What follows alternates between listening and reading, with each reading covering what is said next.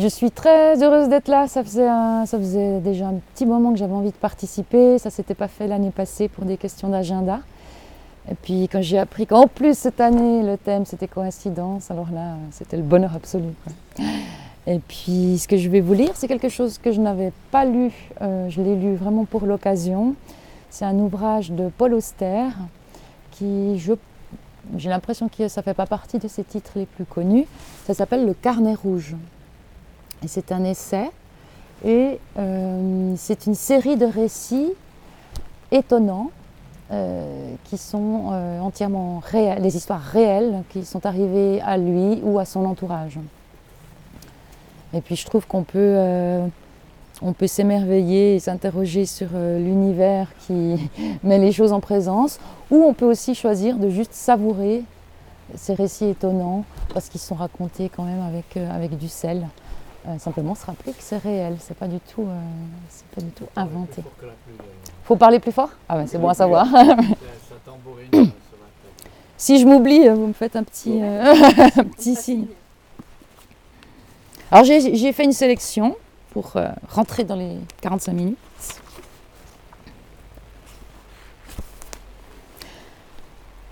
En 1973, on m'a proposé un emploi de gardien dans une ferme du midi de la France. Les ennuis juridiques de mon ami n'étaient plus qu'histoire ancienne, et comme nos amours intermittentes semblaient avoir repris leur cours, nous avons décidé d'unir nos forces et de prendre ce job ensemble. Nous étions alors tous deux à bout de ressources, et sans cette offre, nous aurions été obligés de rentrer en Amérique, ce que nous n'étions prêts ni l'un ni l'autre à faire à ce moment-là. Ce fut une curieuse année. D'une part, l'endroit était superbe. Une grande maison de pierre du XVIIIe siècle, bordée d'un côté par des vignobles et de l'autre par une forêt domaniale. Le village le plus proche se trouvait à deux kilomètres et ne comptait guère plus de 40 habitants, dont aucun n'avait moins de 60 ou 70 ans. Pour deux jeunes écrivains, c'était le lieu idéal où passer un an.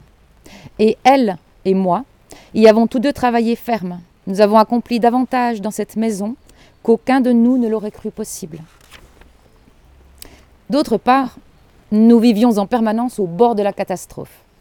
Nos employeurs, un couple américain résidant à Paris, nous envoyaient un petit salaire mensuel, 50 dollars, une somme destinée à payer l'essence de la voiture et le montant de la nourriture des deux labradors qui faisaient partie de la maisonnée. L'un dans l'autre, c'était un arrangement généreux. Il n'y avait aucun loyer à payer, et même si notre salaire n'atteignait pas ce dont nous avions besoin pour vivre, il nous donnait chaque mois un peu d'avance sur nos dépenses. Nous avions l'intention de gagner le reste en faisant des traductions. Avant de quitter Paris pour nous installer à la campagne, nous avions prévu un certain nombre de travaux qui devaient nous permettre de passer l'année. Ce que nous avions omis de prendre en compte, c'est que les éditeurs sont souvent lents à régler ce qu'ils doivent. Nous avions oublié aussi qu'il peut falloir des semaines avant qu'un chèque envoyé d'un pays à un autre soit honoré et qu'à ce moment-là, les frais bancaires et le coût du change en entament le montant. Faute de nous être laissé la moindre marge d'erreur ou de mécompte, elle et moi nous sommes souvent trouvés dans des situations assez désespérées. Je me rappelle les crises folles d'envie de nicotine, où le corps gourdement que je farfouillais sous les coussins du canapé et rampais derrière les armoires en quête de pièces de monnaie. Avec 18 centimes, on pouvait acheter des cigarettes de la marque parisienne, vendues par paquet de 4. Je me rappelle avoir nourri les chiens en me disant qu'ils mangeaient mieux que moi. Je me rappelle les conversations avec elle où nous envisagions sérieusement d'ouvrir une boîte d'aliments pour chiens et de la manger pour notre dîner. Notre seule autre source de revenus cette année-là était un certain James Sugar, donc je ne tiens pas à insister sur les noms métaphoriques, mais les faits sont les faits, je n'y peux rien. Donc Sugar, sucre. Sugar faisait partie de l'équipe des photographes du Geographic Magazine et il est entré dans nos vies parce qu'il collaborait avec l'un de nos employeurs pour un article sur la région. Pendant plusieurs mois, dans une voiture de location que lui avait procuré la revue, il a sillonné la Provence en tous sens afin de prendre des photos, et chaque fois qu'il se trouvait dans notre coin de forêt, il passait la nuit chez nous. Comme le magazine lui réglait aussi ses dépenses, il nous glissait très aimablement la somme qui avait été allouée pour ses frais d'hôtel. Si je m'en souviens bien, elle se montait à 50 francs par nuit. Nous sommes ainsi devenus, elle et moi, ses hôteliers privés. Et Sugar s'étant révélé par-dessus le marché un homme charmant, nous étions toujours contents de le voir. Le seul problème était que nous ne savions jamais quand il allait s'amener. Il ne prévenait pas, et le plus souvent, des semaines s'écoulaient entre ses visites. Nous avons donc appris à ne pas compter sur M. Sugar. Il arrivait sans crier gare, arrêtait devant la maison sa voiture d'un bleu étincelant, passait une nuit ou deux, et puis redisparaissait. Chaque fois qu'il partait, nous pensions le voir pour la dernière fois. Nous avons connu nos pires moments à la fin de l'hiver et au début du printemps. Les chèques n'arrivaient pas. Un des chiens a été volé et nous sommes peu à peu arrivés au bout des provisions entassées dans le garde-manger. À la fin, il ne nous restait qu'un sac d'oignons, une bouteille d'huile de cuisine et un fond de tarte que quelqu'un avait acheté avant même notre installation dans la maison, vestige rance de l'été précédent. Elle et moi avons tenu bon toute la matinée et passé midi. Mais vers deux heures et demie, vaincus par la faim, nous nous sommes retrouvés à la cuisine pour préparer notre dernier repas. Étant donné les quelques éléments dont nous disposions, une tarte à l'oignon paraissait le seul plat envisageable.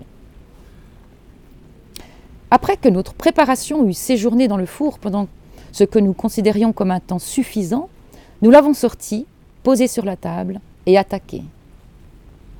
Contrairement à notre attente, nous l'avons tous deux trouvée délicieuse. Je crois que nous sommes même allés jusqu'à dire que nous n'avions jamais rien mangé de meilleur. Mais nul doute qu'il s'agissait d'une ruse, d'une faible tentative de garder le moral. Après quelques bouchées, la déception s'est néanmoins installée. À contre-coeur, ô combien à contre-coeur, nous avons dû admettre que la pâte n'était pas tout à fait cuite, que le centre en était encore froid, immangeable. Il n'y avait rien d'autre à faire que de la remettre au four pour dix minutes ou un quart d'heure encore. Affamés comme nous l'étions, et avec nos glandes salivaires qui venaient d'être activées, abandonner la tarte n'a pas été facile. Afin de réprimer notre impatience, nous sommes sortis faire un petit tour dans l'idée que le temps passerait plus vite si nous nous éloignions des bonnes odeurs de la cuisine. Dans mon souvenir, nous avons fait une fois le tour de la maison, peut-être deux fois. Peut-être nous sommes-nous enfoncés profondément dans une conversation, je ne me rappelle pas. Mais quelle que soit la façon dont c'est arrivé et le temps qu'a duré notre absence, comme quand nous sommes rentrés dans la maison, la cuisine était pleine de fumée. Nous nous sommes précipités vers le four pour en sortir la tarte, mais il était trop tard. Notre repas était fichu. Il avait été incinéré, réduit à une masse calcinée et noircie, et pas un morceau n'en était récupérable. Ça a l'air d'une histoire drôle, maintenant. Mais sur le moment, c'était tout sauf drôle. Nous étions tombés dans un trou noir, et nous ne savions ni l'un ni l'autre comment nous en sortir. Dans toutes mes années de lutte pour devenir un homme, je ne pense pas qu'il me soit jamais arrivé d'avoir moins envie de rire ou de plaisanter. C'était vraiment la fin, un lieu terrible et effrayant où se trouver. Il était quatre heures de l'après-midi. Moins d'une heure après, l'imprévisible monsieur Sugar est soudain apparu, arrivant devant la maison dans un nuage de poussière, en écrasant autour de lui les graviers et la terre. Si j'y pense avec assez de concentration, je revois encore le sourire d'une naïveté loufoque qui éclairait son visage quand il a surgi de sa voiture en disant bonjour. C'était un miracle. C'était un miracle authentique. Et j'étais là, j'en étais témoin de mes yeux. Je le vivais dans ma chair. Jusqu'à cet instant, j'avais toujours pensé que de telles choses ne se passaient que dans les livres. Sugar nous a offert à dîner ce soir-là dans un restaurant deux étoiles. Nous avons mangé copieusement et bien. Nous avons vidé plusieurs bouteilles de vin. Nous avons ri comme des fous. Et pourtant, si délicieux que ce repas ait dû être, je n'en garde aucun souvenir. Mais je n'ai jamais oublié le goût de la tarte à l'oignon.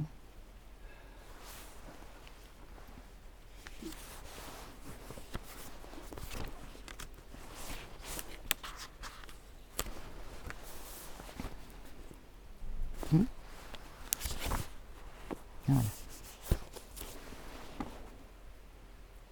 Peu de temps après mon retour à New York, en juillet 1974, un ami m'a raconté l'histoire que voici.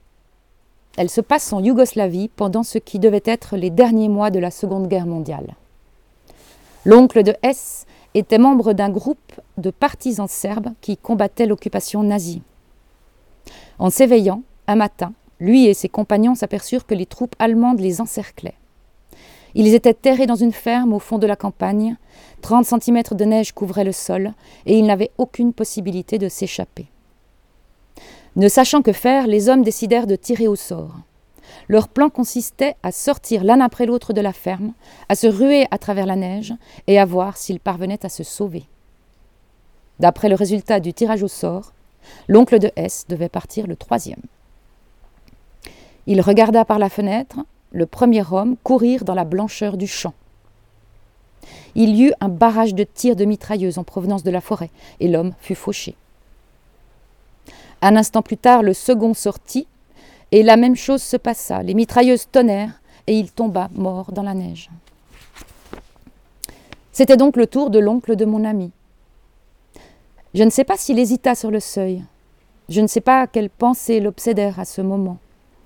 La seule chose qu'on m'ait racontée, c'est qu'il se mit à courir, à foncer droit devant lui de toutes ses forces. Sa course lui parut durer éternellement. Puis, soudain, il ressentit une douleur à la jambe.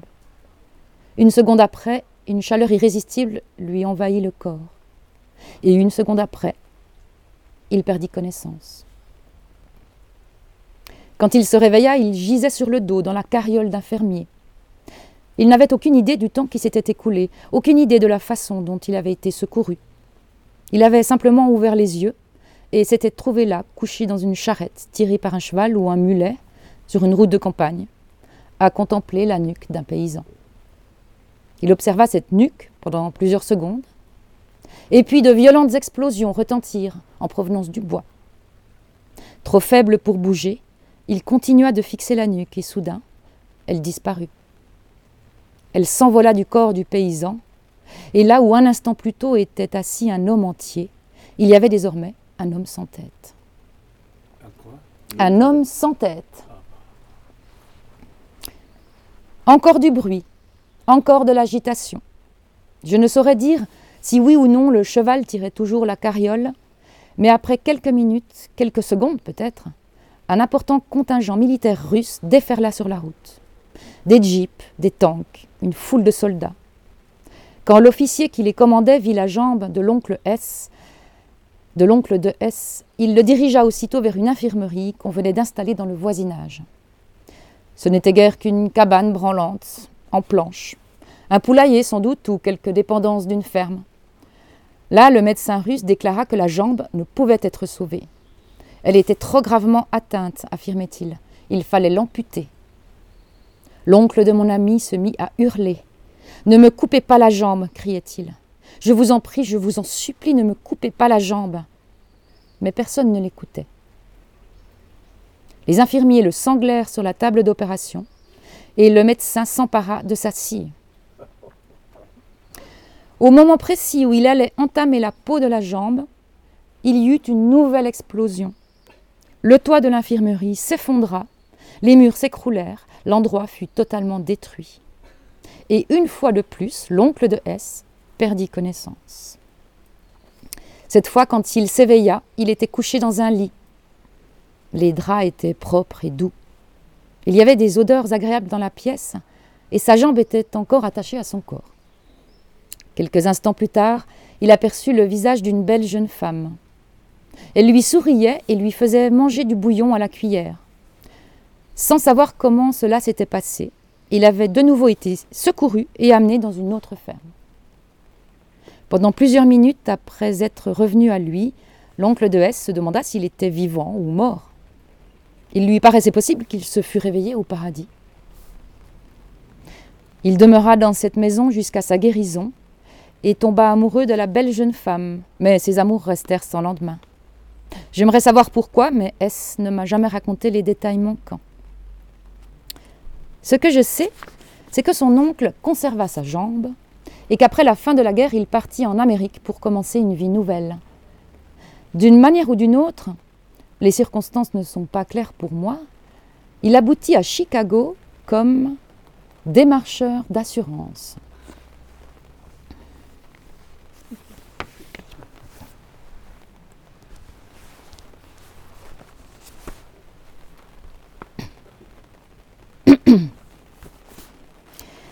Il y a 12 ans, la sœur de ma femme est partie habiter à Taïwan. Elle avait l'intention d'apprendre le chinois, qu'elle parle aujourd'hui avec une aisance stupéfiante, et de gagner sa vie en donnant des leçons d'anglais aux Chinois de Taipei. C'était un an environ avant que je ne rencontre ma femme, qui faisait alors un doctorat à l'université de Columbia. Un jour, ma future belle-sœur bavardait avec une amie américaine, une jeune femme qui s'était également rendue à Taipei pour apprendre le chinois. La conversation aborda le sujet de leur famille restée au pays, ce qui à son tour engendra l'échange suivant. J'ai une sœur qui vit à New York, déclare ma belle-sœur. Moi aussi, répond son ami. Ma sœur vit dans l'Upper West Side. La mienne aussi. Ma sœur habite la 109e rue Ouest. Crois-le ou non, la mienne aussi. Ma sœur habite au numéro 309. La mienne aussi. Ma sœur habite au premier étage du 309, 109e rue Ouest. L'ami respire un grand coup et dit Je sais que ça paraît dingue, mais la mienne aussi. On imagine difficilement deux villes plus distantes que Taipei et New York. Elles sont aux deux extrémités de la Terre. Plus de 10 000 miles les séparent. Et quand il fait jour dans l'une, il fait jour, il fait nuit dans l'autre. Comme elle s'émerveillait de l'étonnement rapprochement qu'elle venait de découvrir, les deux jeunes femmes de Taipei se rendirent compte que leurs deux sœurs étaient sans doute endormies en ce moment. Au même étage du même immeuble au nord de Manhattan, chacune dormait dans son appartement, inconsciente de la conversation qui se déroulait à l'autre bout du monde. Bien qu'elles fussent voisines, il se trouve que les deux sœurs de New York ne se connaissaient pas. Quand elles ont fini par se rencontrer, deux ans plus tard, elles ne vivaient plus ni l'une ni l'autre dans cet immeuble. Siri et moi étions mariés. Un soir que nous allions à un rendez-vous, nous nous sommes arrêtés en chemin dans une librairie de Broadway pour bouquiner un peu. Nous devons nous être baladés dans des rayons différents. Et parce que Siri voulait me montrer quelque chose, ou que je voulais lui montrer quelque chose, je ne me rappelle pas, l'un de nous a prononcé à haute voix le nom de l'autre. Une seconde plus tard, une femme se précipitait vers nous. Vous êtes Paul Auster et Sirius Dved, n'est-ce pas? a-t-elle demandé. Oui, avons-nous répondu. C'est précisément qui nous sommes. Comment le savez-vous? Elle nous a alors expliqué que sa sœur et celle de Syrie avaient étudié ensemble à Taïwan. Le cercle se refermait enfin. Depuis ce soir-là, dans la librairie, il y a dix ans, cette femme est l'une de nos meilleures et plus fidèles amies.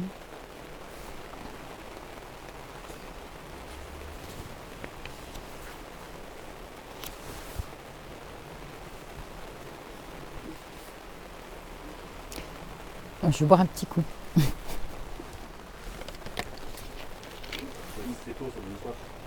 Comment? Ouais, ouais, c'est ça, c'est le bruit. Euh, euh, Mar- Martine dit elle, il restait euh, ça.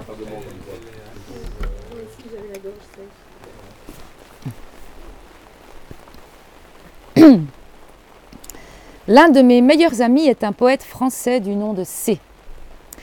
Il y a maintenant plus de 20 ans que nous nous connaissons et si nous ne nous voyons pas souvent, il vit à Paris et moi à New York, nous restons cependant très liés.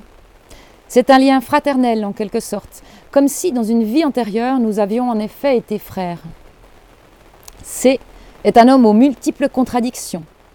Il est à la fois ouvert au monde et en retrait.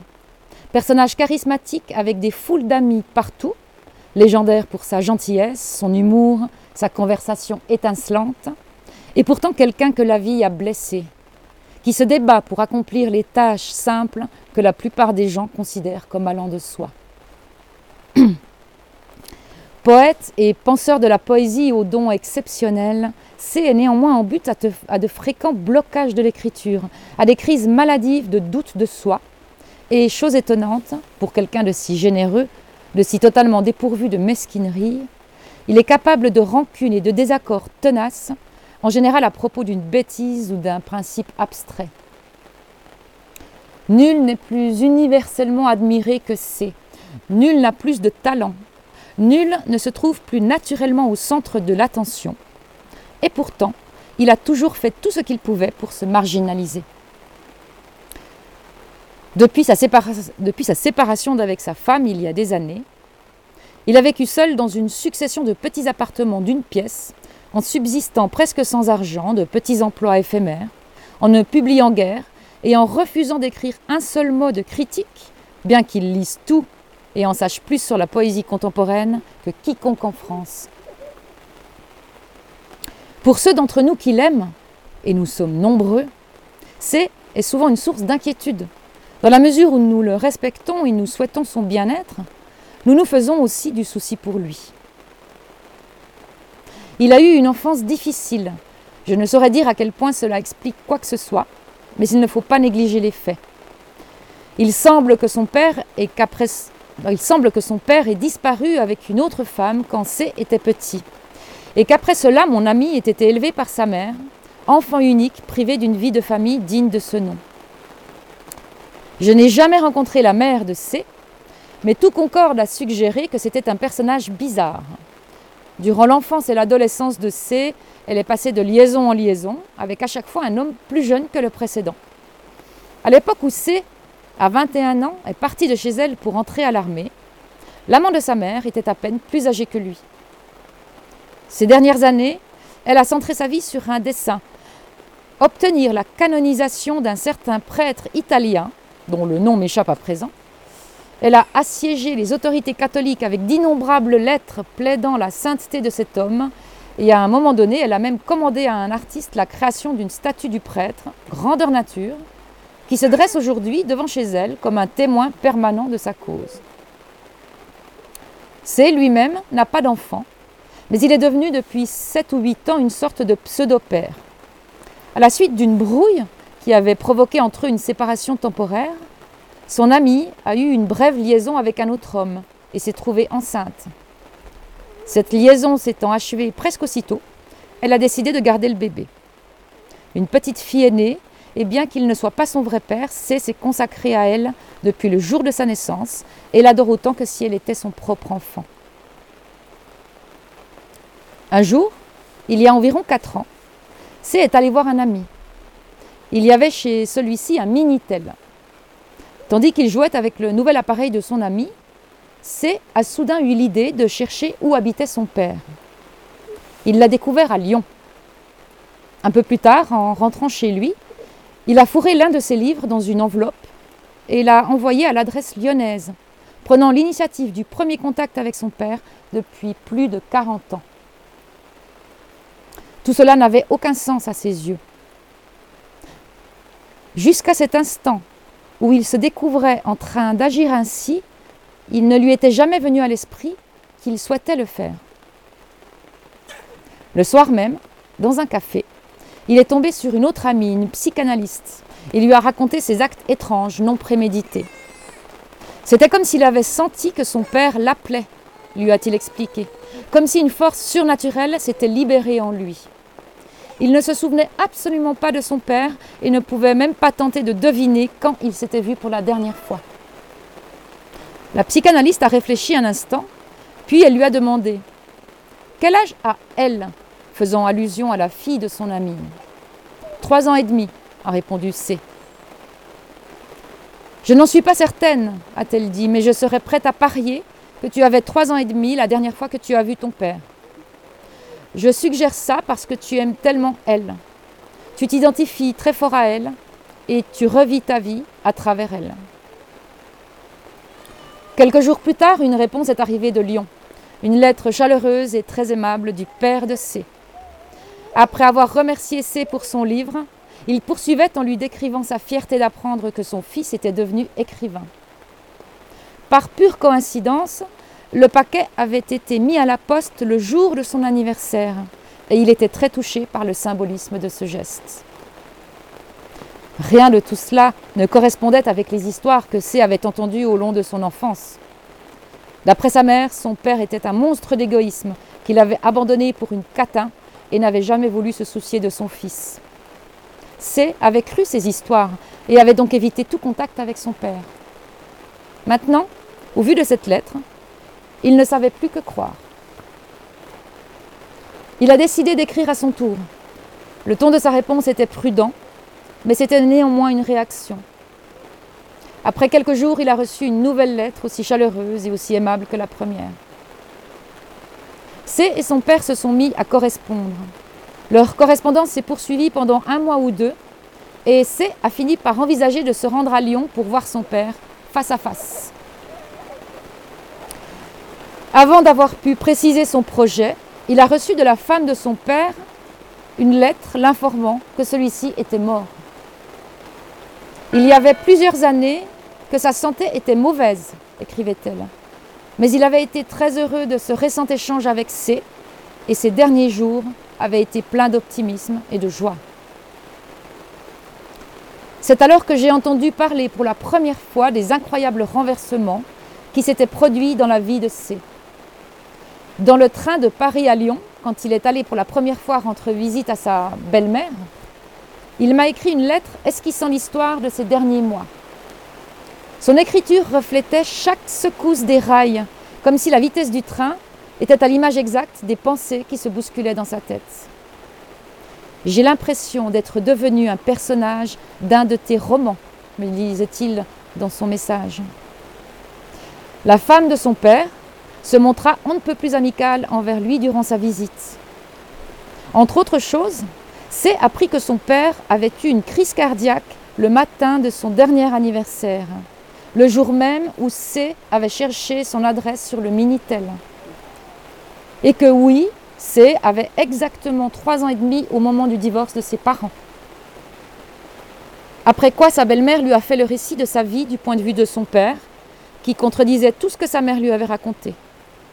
Dans cette version, c'était sa mère qui avait quitté son père. C'était sa mère qui avait interdit à son père de le revoir. C'était sa mère qui avait brisé le cœur de son père. Elle raconta assez que quand il était petit, son père allait le regarder dans la cour de l'école à travers la clôture. C se souvenait de cet homme, mais comme il ne savait pas qui c'était, il en avait eu peur. La vie de C devenait désormais deux vies. Il y avait la version A et la version B, et toutes deux étaient son histoire. Il les avait vécues l'une et l'autre dans une égale mesure, deux vérités qui s'annulaient réciproquement, et tout du long, sans même le savoir, il avait été enlisé entre les deux. Son père avait possédé une petite boutique de papeterie. Le stock habituel de papier et de matériel d'écriture, couplé à une bibliothèque de prêts de livres populaires. Ses affaires lui permettaient de gagner sa vie, mais guère plus, et les biens qu'il laissait étaient très modestes. Les chiffres sont sans importance néanmoins. Ce qui compte, c'est que la belle-mère de C, qui était alors une vieille femme, a insisté pour partager par moitié avec lui. Il n'y avait rien dans le testament qui l'obligeât à faire cela, et moralement parlant, elle n'avait nul besoin de renoncer à un centime des économies de son mari. Elle a agi ainsi parce qu'elle le souhaitait, et parce que partager l'argent la rendait plus heureuse que de le garder pour elle.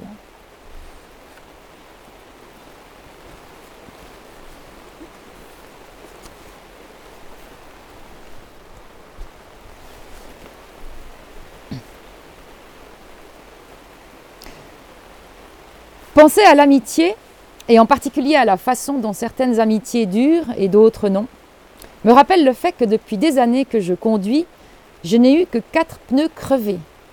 Et qu'en chacune de ces occasions, la même personne se trouvait avec moi dans la voiture, dans trois pays différents et sur une période couvrant huit ou neuf ans. J était un camarade de collège et bien qu'il y eût toujours un rien de malaise et de conflit dans nos relations, nous avons été intimes quelque temps. Un printemps, alors que nous n'étions pas encore licenciés, nous avons emprunté le vieux break de mon père pour aller nous balader dans les solitudes du Québec. Les saisons passent moins vite dans cette partie du monde et l'hiver n'était pas fini. Le premier pneu à plat n'a pas posé de problème. Nous étions équipés d'une roue de secours. Mais quand le second a crevé, moins d'une heure plus tard, nous nous sommes retrouvés échoués pour une bonne partie de la journée dans ce paysage désert et glacial. Au moment même, je n'ai pas attaché d'importance à cet incident. Simple coup de malchance, pensais-je. Mais quatre ou cinq ans plus tard, quand J est venue en France séjourner dans la maison où elle et moi faisions office de gardien, dans un état lamentable d'inertie, de déprime et d'apitoiement sur son sort, ne se rendant pas compte qu'il abusait de notre hospitalité, la même chose est arrivée. Nous sommes allés passer la journée à Aix-en-Provence, à deux heures de route environ, et en revenant, tard dans la soirée, sur une route obscure de l'arrière-pays, nous avons encore crevé. Simple coïncidence, me suis-je dit, et j'ai chassé l'événement de mes pensées. Et puis, quatre ans après, dans les derniers mois de mon mariage avec elle, J est revenu nous rendre visite, cette fois dans l'État de New York, où elle et moi vivions avec le petit Daniel. À un moment donné, J et moi sommes montés en voiture afin d'aller faire les courses pour le dîner. J'ai sorti la voiture du garage, je l'ai tournée sur le chemin de terre plein d'ornières et avancé jusqu'au bord de la route pour regarder à gauche, à droite et à gauche avant de m'y engager. Juste à ce moment, tandis que je laissais passer une voiture, j'ai entendu le sifflement caractéristique que produit l'air en s'échappant. Nous avions de nouveau un pneu crevé, et cette fois nous n'étions même pas partis de la maison. J et moi avons ri tous les deux, bien sûr. Mais en vérité, notre amitié ne s'est jamais réellement remise de ce quatrième pneu à plat. Je ne prétends pas que les crevaisons ont été responsables de la distance qui s'est établie entre nous, et pourtant, d'une façon perverse, elles, paraissent emblématiques de ce qu'avaient toujours été nos rapports, la marque de quelque intangible malédiction. Je ne veux pas exagérer, mais maintenant encore, je ne parviens pas tout à fait à considérer que ces crevaisons ne signifiaient rien. Car le fait est que J et moi, nous sommes perdus de vue qu'il y a plus de dix ans que nous ne nous sommes plus parlé. Il ne dit pas s'il a plus crevé depuis, mais on devine. Ben, ouais. je pense que c'est fini. je pense que c'est réglé, quoi. depuis, il a de pneus. Euh, c'est ça. C'est ça.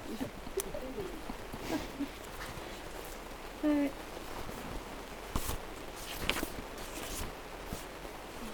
a oublié.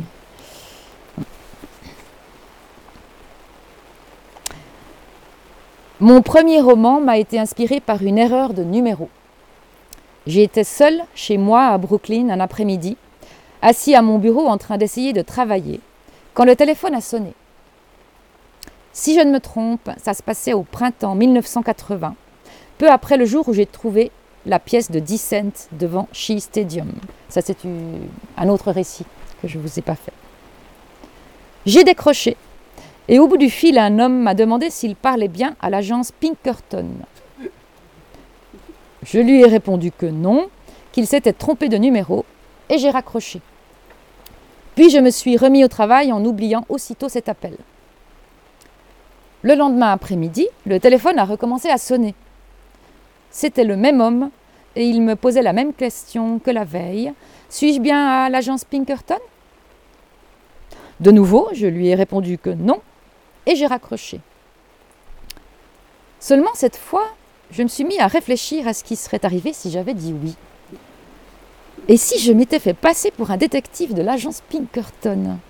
me demandai-je. Et si j'avais bel et bien accepté de me charger de l'affaire? À dire vrai, j'avais l'impression d'avoir laissé échapper une occasion rare. J'ai décidé, si jamais cet homme rappelait, de lui parler au moins un peu et de tenter de découvrir de quoi il retournait. J'ai attendu que le téléphone sonne encore. Mais il n'y a jamais eu de troisième appel. Après cela, des engrenages se sont mis à tourner dans ma tête. Et peu à peu, tout un monde de possibilités s'est ouvert devant moi. Quand je me suis attelée à la rédaction de Cité de verre, un an plus tard, le faux numéro était devenu l'élément crucial du livre, l'erreur qui met toute l'histoire en branle. Un certain Queen reçoit un coup de téléphone de quelqu'un qui souhaite parler à Paul Auster, le détective privé. Comme je l'avais fait, moi aussi, Queen lui répond qu'il a formé un mauvais numéro. La même chose se produit le lendemain soir, et de nouveau, Queen raccroche.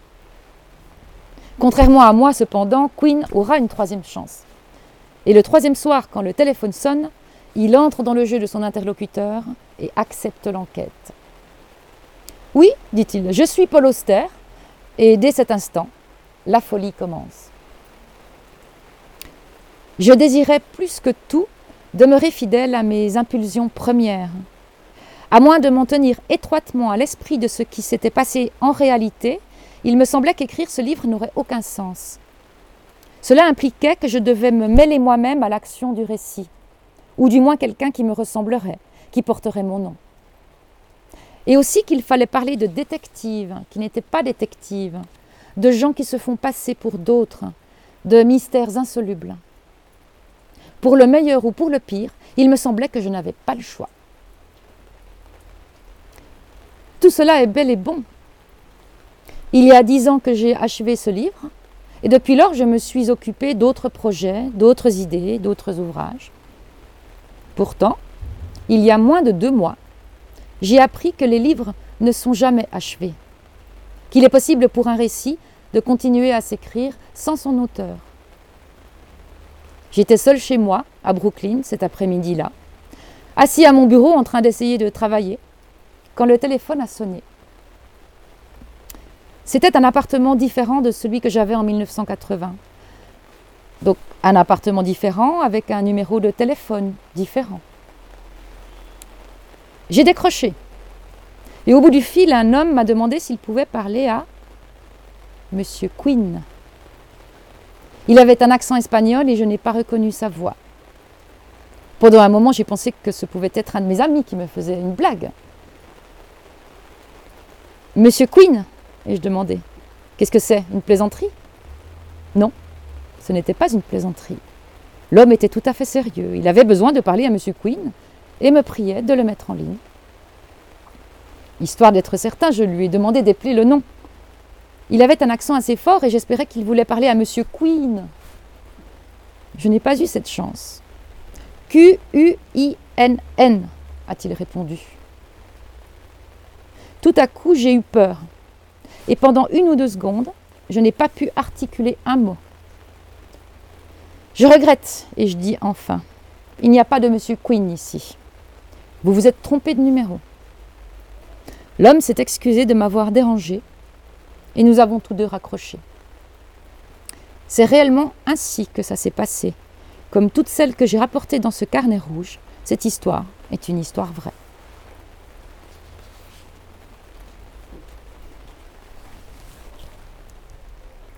Bon voilà, c'était ma dernière histoire. Il y en a toute une série d'autres si, pour ceux qui ne connaissent pas. Merci beaucoup. Merci à vous.